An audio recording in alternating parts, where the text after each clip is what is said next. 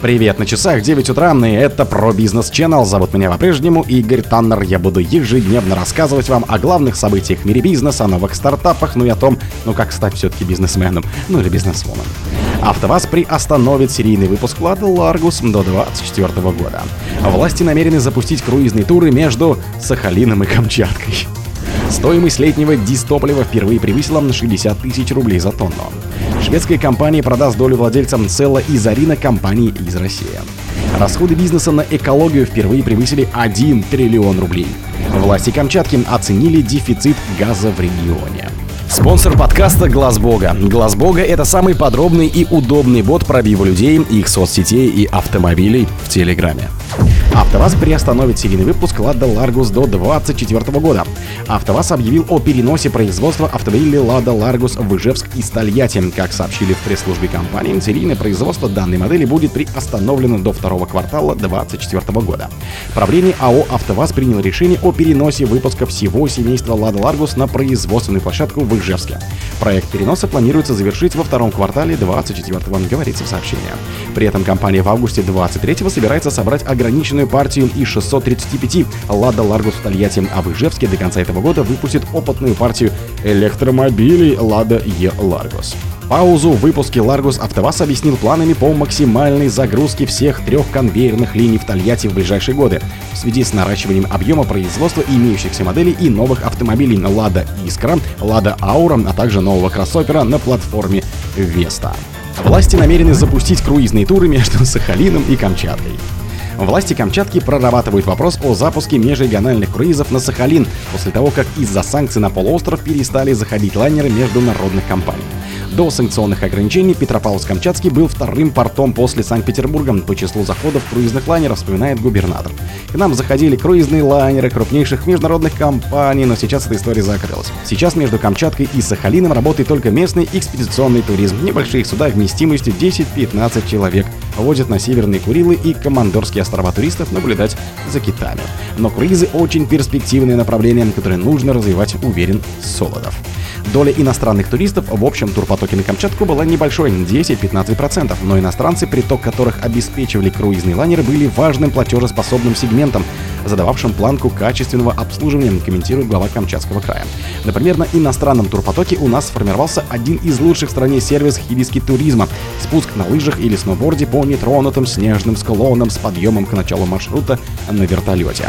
По сравнению с другими видами туризма, это дорогой, но зато уникальный с точки зрения эффекта. Стоимость летнего дистоплива впервые превысила 60 тысяч рублей за тонну. Цены на летнее дизельное топливо в европейской части России по итогам торгов в понедельник 7 августа на Санкт-Петербургской международной товарно-сырьевой бирже обновили рекорд, достигнув 60,3 тысячи рублей за тонну.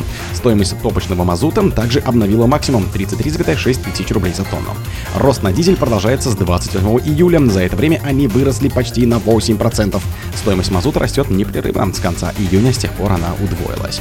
Пресс-службе Минэнерго рассказали, что внутренний рынок стабильно обеспечен дизельным топливом, а его производство превышает внутреннее потребление.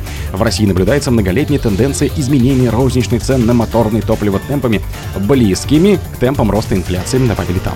По данным Росстата, с начала 2023 года накопленный рост розничных цен на дистопливо составил 0,6%, что существенно ниже накопленной инфляции 3,5%.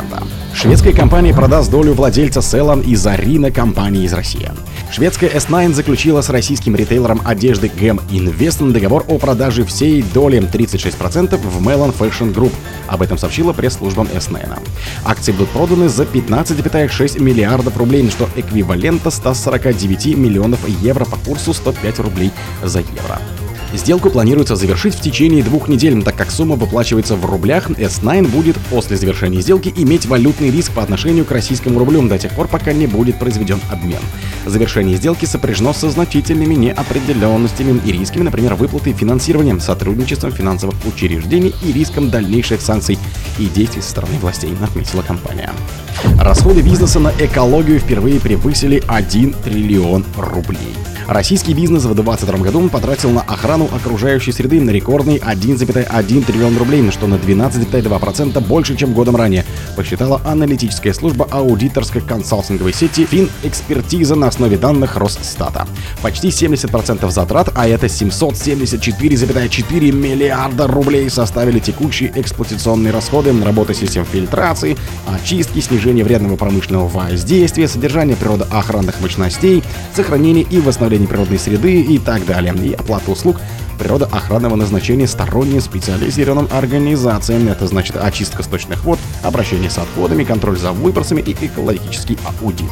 Еще 306,9 миллиардов рублей пришлось на экологические инвестиции, строительство и развитие природоохранной инфраструктуры, прежде всего установок для улавливания и обезвреживания вредных веществ, исходящих от газов на действующих предприятиях и станций очистки сточных вод, и технологическое перевооружение производства для снижения негативного воздействия на окружающую среду. Власти Камчатки оценили дефицит газа в регионе.